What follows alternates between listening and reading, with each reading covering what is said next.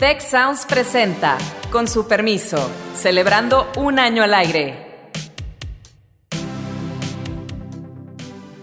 Con su permiso, yo soy Alejandro Poiré y hoy vamos a hablar de la detención del general Salvador Cienfuegos, secretario de la Defensa Nacional en los Estados Unidos si ocurre una investigación interna en el ejército, esto se va a hacer público, yo creo que de ahí va a depender mucho la credibilidad. Es triste que el Estado mexicano no tiene capacidad de enjuiciar a las personas que eventualmente cometen delitos. Yo creo que la noche en la cual se anuncia la detención del general Cienfuegos debe de haber sido una noche durísima para el ejército mexicano y para las implicaciones de gobernabilidad. El presidente decidió ponerse en manos del ejército porque la Guardia Nacional es un apéndice del ejército. No es constitucional que así sea, pero en la práctica así es. Así es, como ya lo saben seguramente, fue detenido el general Salvador Cienfuegos, quien fue secretario de la Defensa Nacional durante el sexenio del presidente Peña Nieto y de una larga trayectoria, como todos los secretarios de la Defensa Nacional, en, em, el ejército mexicano, eh, en una, eh, un episodio más de esta serie de detenciones de altos funcionarios de los gobiernos anteriores en nuestro país, pero en esta ocasión, creo yo, con implicaciones políticas y de seguridad mucho más trascendentes que nunca antes en la historia de nuestro país. Y yo quisiera iniciar dándole la palabra eh, a Beata Boina, está aquí con nosotros también Carlos Elizondo y Héctor Villarreal, ya lo saben, pero a Beata con una pregunta y de ahí nos vamos con el diálogo. ¿Tú tienes memoria o recuerdo de algún país europeo en el cual un aliado, un vecino, hubiese detenido al jefe de las Fuerzas Armadas de otro país sin eh, mayor escándalo, sin mayor tema, sin... A mí esto de entrada me parece fuera de serie eh, en muchos sentidos, pero en esa perspectiva internacional también. Sí, mira Alejandro, pues extraordinaria pregunta. No eres la primera persona que me lo pregunta, tengo que subrayarlo, porque efectivamente pues no hay casos así, ¿no? O sea, que yo recuerde, que yo sepa, mm, no, no hay casos así realmente. Eh, y en este sentido, yo creo que en las relaciones entre Estados Unidos y México, pues ha ocurrido, está ocurriendo algo realmente muy grave en muchos sentidos, ¿no? Esta detención del general, eh, del general Cienfuegos, pues es un shock para México, no cabe ninguna duda. Para muchos actores de este proceso, eh, o sea, muchos actores aquí del escenario político, eh, y no, yo creo que va a tener consecuencias, puede tener consecuencias muy, muy serias, aunque la verdad es que me da la sensación de que los actores principales en este sentido, pues tanto el ejército como sobre todo el presidente, que confió mucho al ejército, muchas tareas adicionales, o sea, tradicionales y adicionales, pues quedan aquí como perdedores en este, en este asunto, ¿no? Eh, lo podemos obviamente analizar desde la perspectiva de las relaciones México-Estados Unidos y de la cooperación en temas de seguridad que quizás, o sea, probablemente está muy tocada y, no es tan eficiente como para, eh, para que este tema pues se tratara de forma directa. Ahora bien, no cabe duda que hay un problema con el ejército. Yo creo que hay que tratar esto en dos lados, desde dos perspectivas. La primera es en otros países del mundo acaban apresados en manos de sus aliados los exsecretarios de defensa de esos países, es una pregunta. Y creo que como dice Beata, yo no recuerdo ningún caso entre países que comparten pues tantas cosas como México, Estados Unidos, los países de la Unión Europea. Pero lo segundo es, bueno, hay un presunto delincuente exsecretario de defensa. Lo que me parece más extraordinario todavía es que todo hace parecer que el gobierno de los Estados Unidos no le avisó al gobierno de México. El presidente ha sido muy ambiguo, dijo que sí sabían que algo habían oído, pero si había oído algo, se le veía la cara de sorpresa total. Y su primera reacción fue la típica de bote pronto del presidente, los voy a eh, sacar a todos los que estuvieron vinculados con Cienfuegos. Lo trató igual que el caso de García Luna. 48 horas después creo que le empezó a caer el 20 de la complejidad en la que estaba. Pero si no le avisaron, que eso parece que es el caso, estamos frente a una situación de enorme ruptura en la forma tradicional que ha habido para llevar estas cosas con una cierta, pues por lo menos intercambio de información y creo, me gustaría saber tu opinión Alejandro, bueno de todos, pero en particular tuya, que el impacto para un ejército como el nuestro, tan nacionalista en general, tan, con tanto espíritu anti Estados Unidos, no va a ser un impacto menor. Yo, quisiera retomar eh, sobre ese punto que dice Carlos. No, va a ser muy difícil eh, pensar la cooperación con Fuerzas Armadas y la DEA después de un incidente de este tipo. A mí me parece que, que sí hay cosas que quedan lastimadas ahí. ¿Por qué no en un momento dado se confió en el, en el gobierno mexicano para avisarle para un procedimiento de este tipo? Ahora, con toda la ingenuidad del mundo, pues también hay, muchas cosas que quedan sobre la mesa. Estamos hablando de una persona que un par de años antes había sido condecorado en Estados Unidos.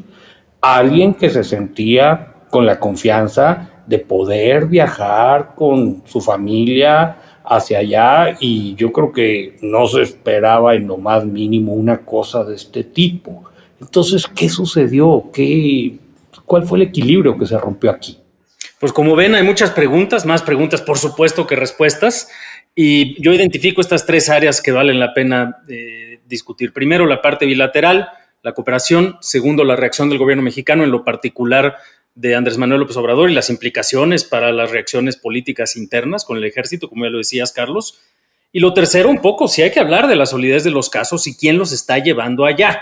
Eh, en el Departamento de Justicia, porque están pasando cosas en los Estados Unidos sobre las cuales también hay que hablar. Bueno, yo añadiría un aspecto más súper importante, o sea, el tema del ejército propio aquí en México, que ya sé que en general no, digamos, aquí no les gusta mucho tocar el tema del ejército, parece como otra, casi un mito fundacional de la nación, pero este, el tema de la transparencia del ejército, cómo actúa el ejército, este, el control democrático sobre el ejército, pues también es un tema a, tratar, yo creo. Sin duda, un impacto doméstico grandotote, ¿no? Eh, y me gustaría empezar por la parte bilateral, con un poco más de detalle. Estoy, estoy totalmente de acuerdo contigo, Carlos. No da la impresión de que haya habido una noticia correcta, porque a grado tal que pues de plano el canciller tuiteó en ese momento diciendo, bueno, le vamos a ofrecer ayuda consular, ¿no? Una cosa así como en, medio de una sorpresa así mayúscula, por supuesto, y totalmente de acuerdo contigo con lo que decías, Beata. Es decir, ya en el, en el año pasado se detuvo a uno de los oficiales civiles que más confianza y mayor reconocimiento había tenido históricamente en los últimos 20 años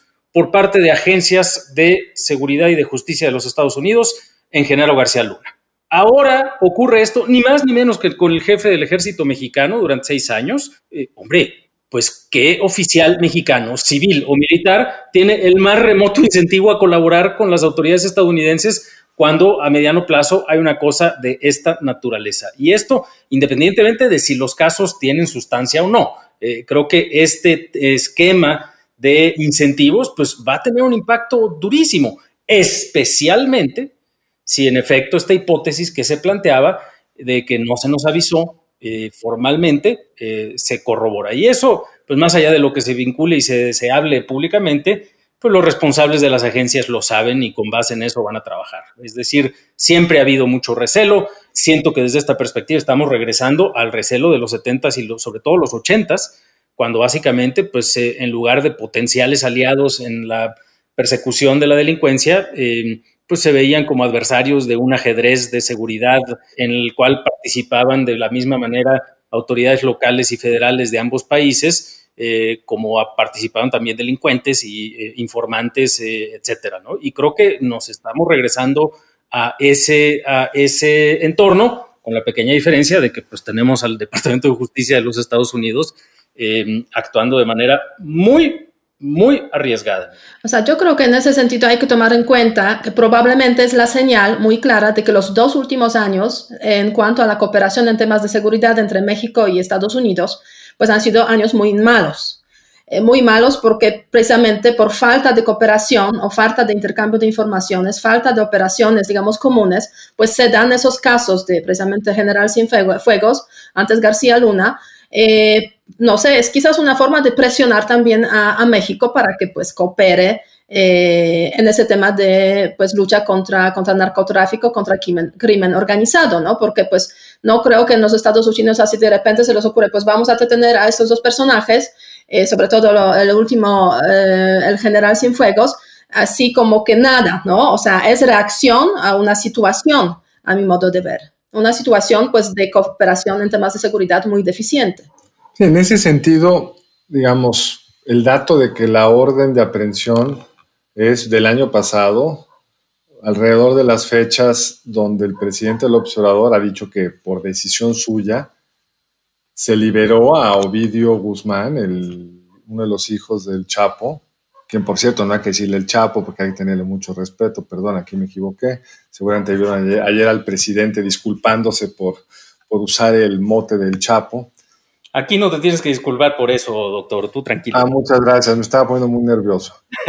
Pero creo que el punto de que una orden de extradición que no fue cumplida por las razones que ya sabemos y comentamos en su momento, pues sí debe haber tensado el acuerdo entre las agencias correspondientes de forma muy importante, porque era algo que sí se hacía bien en el pasado. O por ponerlo de otra forma, hay muchas cosas que se hacían mal en el pasado, pero algunas otras que se hacían bien. O sea, que había mecanismos de colaboración útiles para ambas partes. Y yo creo que esto se deterioraron primero con el gobierno de Peña Nieto y están entrando una fase nueva en esta administración también, hay que decirlo, el presidente vio al presidente Trump hace unos meses. Esta orden de aprehensión ya existía y no parece que se hayan tenido la confianza para comentarla. Así es, muy delicado. Creo que de esto hablabas también hace un momento, Héctor. Sí, yo, yo, yo, yo les, quiero, yo les quiero preguntar eh, un par de cosas. ¿Implicaría esto, al menos en temas de narcotráfico, una salida del ejército mexicano, quedaría en la Guardia Nacional, quedaría en la Marina, pero eh, ¿cómo, cómo, cómo lo piensan? Y segundo, yo no sé, Alejandro, qué tantos nuevos equilibrios se generen hacia adentro del ejército mexicano. Porque a mí me parece que, yo, sé que estamos viviendo en una cantidad de información que parece una locura, los temas cambian todos los días, pero algo como esto, pues no podríamos decir, caray, pues se nos chispoteó. O sea, a, mí me parece que son implicaciones mayúsculas. ¿Qué sigue? Sí, son implicaciones mayúsculas. Déjame ir a tu pregunta. Primero, disculpándome por el eh, teléfono, en una esas era alguien para corregirme que sí le tenemos que hablar con más respeto al Chapo, ¿verdad? Pero la verdad no la tomé, porque estaba aquí platicando con ustedes. Em, pero quiero nada más, antes de entrar a lo doméstico, sí quiero elaborar un poquito sobre la parte internacional para ya regresarnos a las implicaciones nacionales que creo que son brutales, coincido. A ver, estamos hablando de dos casos, el de García Luna y el de eh, Cienfuegos. Eh, yo lo he dicho en el pasado, en el caso de Genaro García Luna, a mí es una acusación que me sorprende mucho, me entristece desde luego, y pues habrá que ver la información que, venga de los casos, si la evidencia se corrobora o no.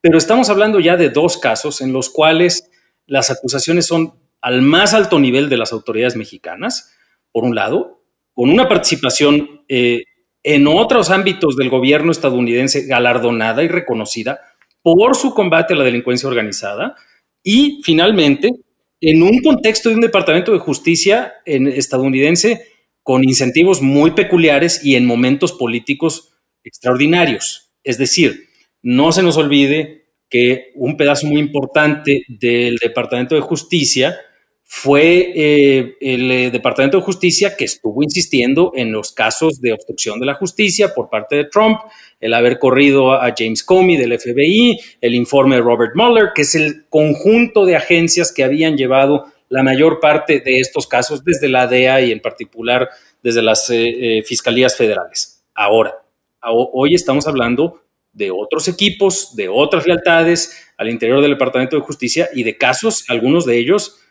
pues que a la luz de las, eh, de las implicaciones eh, no parecieran eh, consistentes con el mismo tratamiento del gobierno estadounidense en el pasado.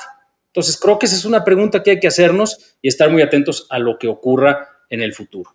Pero justamente también por eso es que el impacto doméstico en México es, es, es durísimo. Yo creo que la noche en la cual se anuncia la detención del general Cienfuegos debe de haber sido una noche durísima para el ejército mexicano, para su Estado Mayor eh, y para las implicaciones de gobernabilidad, como bien decía Beata, de un presidente que ha apostado tanto al ejército en tantas cosas. Y ojo, no estamos aquí diciendo que eh, la forma de hacerlo en el pasado era una forma de decir, bueno, avísame para ver si, atacamos o no, o cómo le hacemos, eh, a ver si mejor lo metemos debajo del tapete. Claro que no. Pero si hay una acusación de esa naturaleza, pues se informa y se actúa de manera conjunta entre aliados, pienso yo. Eso no ocurrió. Sí, eso no ocurrió y es muy preocupante, yo creo que no cabe duda. Y en caso de cada una de ese tipo de detenciones de los funcionarios de alto nivel, exfuncionarios de alto nivel, pues hay que preguntarse por qué pasa eso, o sea, desde el punto de vista obviamente de los intereses que puede haber ahí en diferentes instituciones estadounidenses. Eh, es, eso no cabe ninguna duda, pero por otra parte, pues preguntarse realmente, o sea, es triste que el Estado mexicano no tiene capacidad de enjuiciar a las personas que eventualmente cometen delitos. O sea, no estoy hablando aquí directamente sobre el general o cualquier otra persona, pero que es a partir de las acciones de los Estados Unidos de donde sale ese tipo, digamos, de intentos, ¿no? O sea, eh, es lo que a mí quizás más me sorprende en este, en este contexto de que son los Estados Unidos deteniendo a personas, a los mexicanos, a ex altos funcionarios en el territorio estadounidense, los que marcan la agenda de México. Marcan la agenda de México con un impacto que creo que nos va a tomar mucho tiempo en darnos cuenta hasta dónde llegó o hasta dónde va a llegar. El presidente ha tenido como un discurso muy claro de que lo corrupto del pasado hay que eliminarlo. A la Policía Federal se le condenó por una supuesta corrupción que nunca fue probada. Luego le cayó como anillo el dedo lo de García Luna, porque pues entonces validó la idea eh, ante los ojos de la opinión pública, porque insisto, el caso, como dices tú Alejandro, el caso de García Luna no está concluido y la evidencia con la que contamos pues, es bastante poco clara. Pero para el presidente era un asunto juzgado, la institución estaba condenada e incluso llegó a decir que eso mostraba que había habido un narcoestado. Ahora le toca con la institución en la que ha puesto todas sus canicas de seguridad. Y creo, Alejandro, corrígeme, estoy mal, que conviene subrayar qué es eso de todas las canicas. Siempre ha sido complicada la relación con el ejército por su poder, por la forma en la que se encapsuló, como decías tú, Beata, casi como un, un fuero aparte en todos los sentidos. No ha habido un secretario civil en el ejército, la marina, cosa inusual para una democracia. A nosotros nos parece normal porque en este país vivimos, pero es inusual. Incluso países con tradiciones militaristas más fuertes, pues se les impuso un, un, secretario civil para tener un control sobre la corporación, pero para el presidente López Obrador la idea era que podía depender de este ejército. Antes el presidente podía contrarrestar o contrastar lo que le decía la Policía Federal, el CISEN, que hoy está en manos de una eh, militar retirado, el sucesor del CISEN, y casi todo depende de lo que te dice el ejército y de la capacidad operativa del ejército. Incluso ha habido un esfuerzo de relegar a la Marina Recientemente le han dado el espacio de los puertos, pero lo habían estado relegando para los operativos que antes hacía la Marina. Y de repente resulta que tiene, pues, de acuerdo a esta información de la detención, pues problemas similares a los de la PF, porque García Luna y él son exsecretarios de las respectivas corporaciones.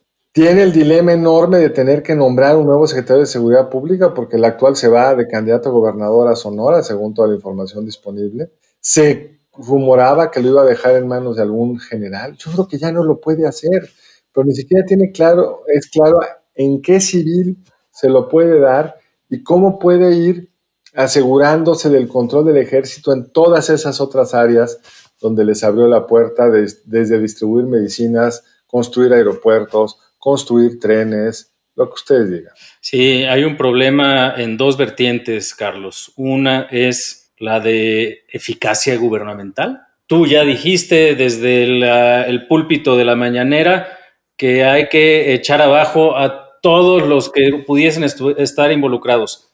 Perdón, estamos hablando de que si verdaderamente, como se hace en las acusaciones, el supuesto, el secretario de la Defensa estaba defendiendo un cártel, pues eso seguramente involucró a un porcentaje importante de la estructura militar y eso seguramente tiene una implicación para un porcentaje importante del liderazgo de la Secretaría de la Defensa Nacional hoy en día. No se nos olvide que estamos hablando de una corporación precisamente por estos resabios del pasado, precisamente porque no le pusimos un Ministerio de Defensa Civil eh, por encima a la corporación militar, en el que toda la responsabilidad política, y en este caso probablemente o posiblemente, según sea el caso, incluso la responsabilidad penal, pudiera eh, recaer en toda la estructura militar y en esa medida es un problema de seguridad nacional. totalmente, totalmente. Yo quisiera tomar a partir de ahí, Alejandro, eh, se me vienen varias dudas. A ver, ¿cómo, ¿cómo tiene que proceder el ejército? Primero, se debe de hacer una investigación interna, tope donde tope. O sea, a ver, yo, yo, yo no quisiera que, que el asunto se trivializara. Estás hablando que y a fin de cuentas te están acusando a quien dirigió las Fuerzas Armadas. Entonces, pues, lo decías ahorita, pues imposible pensar que actuó solo o, vamos a negar y decir, sabes que Estados Unidos está mal y vamos a defender al general Cienfuegos, Cepeda. Eso no me queda claro, hacia adentro del ejército. Pero además, ¿qué debe de ocurrir en términos hacia afuera? con un ejército que tiene todas estas funciones, que es una institución pilar del Estado mexicano, debe empezar una campaña de relaciones públicas, porque a fin de cuentas, pues el, ejército está muy acostumbrado a resolver sus asuntos hacia adentro. Hay aquí un compromiso con el resto de la población, nos deben de informar cómo se procede. Yo creo que en ese sentido, este, lo que estamos viendo en esos últimos días es precisamente ese intento de no hablar sobre el tema mucho, este, resolver el asunto hacia adentro sin mucha transparencia. Y además lo que me di cuenta es que incluso los medios de comunicación que normalmente critican mucho las decisiones del presidente en otros ámbitos de, la, de, las políticas públicas, pues la verdad es que están aquí como muy unánimes. El fallo de una persona, en este contexto del general Cienfuegos, no debe manchar a la institución, que es el ejército, ¿no? Es el mensaje que está hoy en día, pues, fluyendo de muchos, eh, de muchos canales, muchos medios de comunicación, que es precisamente pues para garantizar esa seguridad nacional, porque el ejército, pues no cabe duda, es el pilar de la seguridad eh, nacional y sobre todo seguridad interna frente a la incapacidad de la policía, ¿no? Entonces, sí hay un mensaje así, que para mí es muy sorprendente, viéndolo desde fuera, porque debería haber un mensaje, pues, o sea, tenemos que limpiar este, lo que está ahí mal, ¿no? Y no hay esa, esa intención. Eh, por eso yo creo que se va a em, poner muy bajo en la agenda, digamos, desde el punto de vista del discurso público de las autoridades del ejército, ese tema del general Cienfuegos. De hecho, el presidente dijo, soy yo el único vocal para hablar sobre ese tema. En una, el único vocero. O el único vocero de este tema, eh, mientras que, o sea, pues quitándole la palabra se puede dar al secretario de Relaciones Exteriores que iba a hablar sobre ese asunto, ¿no? Entonces, eso es muy, yo creo que muy, muy llamativo, muy, eh, refleja precisamente muy revelador refleja precisamente en qué pues, punto nos encontramos, ¿no? Ahora, yo quiero regresar a ese tema de en ausencia de policía y por decisión del presidente, porque había una policía. O sea, Sí, es cierto, es cierto, efectivamente. Pero el presidente Peña tenía otros pilares para atender los problemas. Le podía encargar esta cosa a la PF y a todos sus órganos de inteligencia y tal otra al ejército. El presidente decidió ponerse en manos del ejército porque la Guardia Nacional es un apéndice del ejército. No es constitucional que así sea, pero en la práctica así es. Tenemos toda esta evidencia que las plazas ni siquiera están en la Guardia Nacional, están en la Secretaría de la Defensa, la del grueso de los, eh, de los, miembros operativos de la Guardia. En fin, hay un, decreto reciente que le daba ya todo el control directo a la Guardia Nacional al, a la Secretaría de la Defensa saltándose a la supuesta corporación civil que era la Guardia Nacional. Es decir, en vez de ir ampliando las funciones civiles, por ejemplo, en el control del ejército, hicimos el camino opuesto. Le dimos a los militares el control de lo que debería ser una corporación civil. Entonces, sí está en una situación del presidente muy complicada. Y con esa pregunta, eh, Carlos, y ya para ir cerrando, yo quiero hacerles una pregunta muy puntual a todos. En otras ocasiones el presidente ha mostrado pues que sobre alguna eh, toma de decisiones ha llevado a cabo cuando se demuestra que no está jalando muy bien, al contrario, ¿no? Dobla la apuesta. Y mi pregunta es esa justamente en materia de seguridad, pero no solamente en eso, sino en términos de tantas cosas que le han cargado al ejército ante este escenario, ¿piensan ustedes, y creo que debe de ser la pregunta para nuestro público, piensan ustedes que el presidente va a doblar la apuesta en su respaldo a, o su, digamos, el respaldo de la Secretaría de la Defensa, su apoyo, el apoyo de su gobierno en la Secretaría de la Defensa Nacional, o se va a echar un poco para atrás para buscar más apoyo en áreas civiles y quizá sacarlos de algunas de las áreas estratégicas en las que los ha metido. ¿Qué opinan, colegas? Y ahorita regreso para cerrar con la pregunta de la semana pasada. Yo creo, Alejandro, que va a depender mucho que también resulte el deslinde de responsabilidades. Te lo devolvería con otra pregunta. Si ocurre una investigación interna en el ejército, ¿esto se va a hacer público? Yo creo que de ahí va a depender mucho la credibilidad. Y, o sea, se me hizo bien interesante cuando los compañeros mencionaban, ¿sabes qué? Pues pareciera que la prensa se empezó a alinear a este mensaje de vamos bajándole el tono. Caray, este tema, cada vez que haya apariciones del general Cienfuegos eh, en Estados Unidos, pues se va a tener que, retomar. Y si no hay forma de quitarlo, y si no hay una explicación que nos deje tranquilo de que se tomaron cartas en el asunto, yo no veo la manera de que se siga apoyando por completo el aparato de, seguridad ahí. Yo creo que sí fue un golpe duro para el presidente, precisamente la detención de, García, de Cienfuegos. Y en ese sentido, eh, la verdad es que lo lógico sería pues eh, retractarse un poco, buscar otros apoyos, aunque, no, yo, aunque por otra parte creo que no necesariamente va a pasar eso por varias razones. Una de ellas es que ya hay muchos proyectos en proceso, los proyectos claves, fundamentales del presidente, por ejemplo, de, infraestructura, construcción de infraestructura, aeropuerto, eh, bancos eh, de bienestar, etcétera. Todo eso lo hace ejército, ¿no? Eso en ese sentido no va a cambiar nada. Este, en el sentido de la seguridad interna, pues también se confió todo al ejército y Guardia Nacional. en ese sentido, pues tampoco se va a inventar otra institución para pues dedicar eh, o tratar los temas de la seguridad eh, interna en el país. Eh, quizás presidente intentará buscar algunos otros apoyos, pero la verdad es que ¿dónde? ¿no? El ejército parecía ser como que la única institución que salió mm, bien respaldada de todos esos gobiernos considerados por el presidente López Obrador como gobiernos corruptos. Ahí sí se cae ahora el discurso, pero no creo que el presidente tenga herramientas eh, para buscar apoyos en otros lugares, porque no lo quiere además. Pues mira, en la línea de lo que dice Beata, cuando un gobierno avanza por un sendero tanto tiempo, es bien difícil echarse para atrás, pero no creo que pueda caminar de la misma forma que venía caminando. López no es un presidente que nunca se ha equivocado nada, si se fijan, nunca ha reconocido un error de nada, entonces no veremos nada público, pero me sorprendería mucho que un hombre tan desconfiado como es López Obrador no empezara a mover ciertas piezas para tratar de poner algunos contrapesos. Para mí la prueba primera va a ser a quién nombra como secretario de Seguridad Pública y si se revierte o no esta idea de pasarle el control efectivo de la Guardia Nacional a la Secretaría de la Defensa.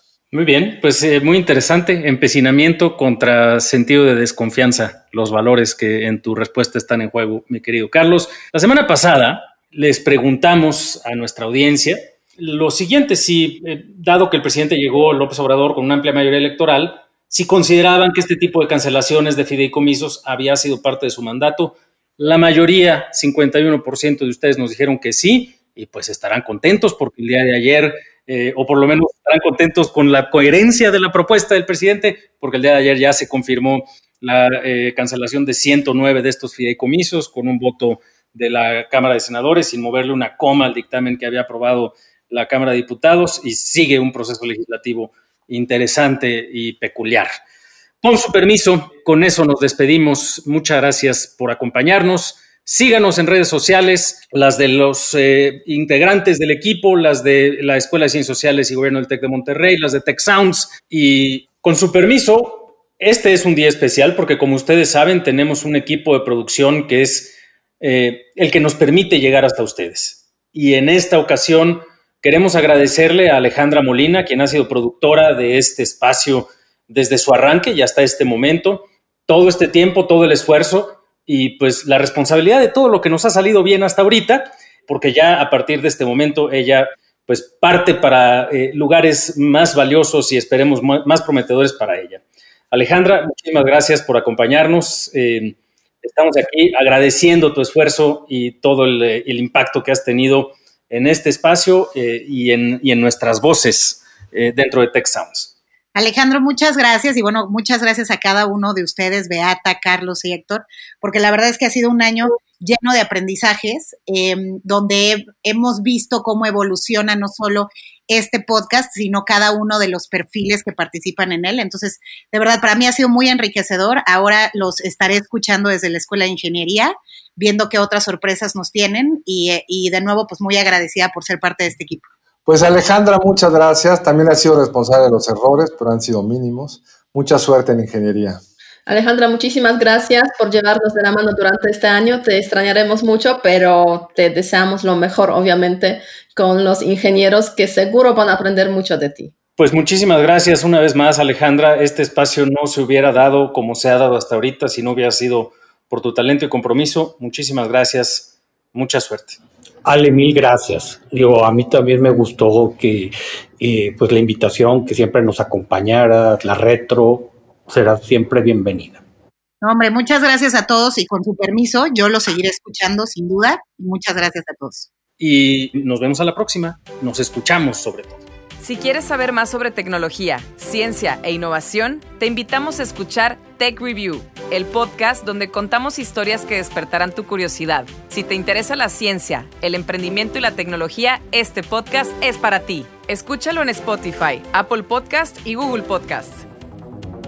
Muchas gracias al equipo del Tecnológico de Monterrey y de Tech Sounds. Productor ejecutivo de Tech Sounds, Miguel Mejía. Productora de Con su permiso, Alejandra Molina. Y postproducción, Max Pérez. Les invitamos a escuchar el siguiente episodio de Con su permiso y el resto de programas de Tech Sounds en los canales de su preferencia.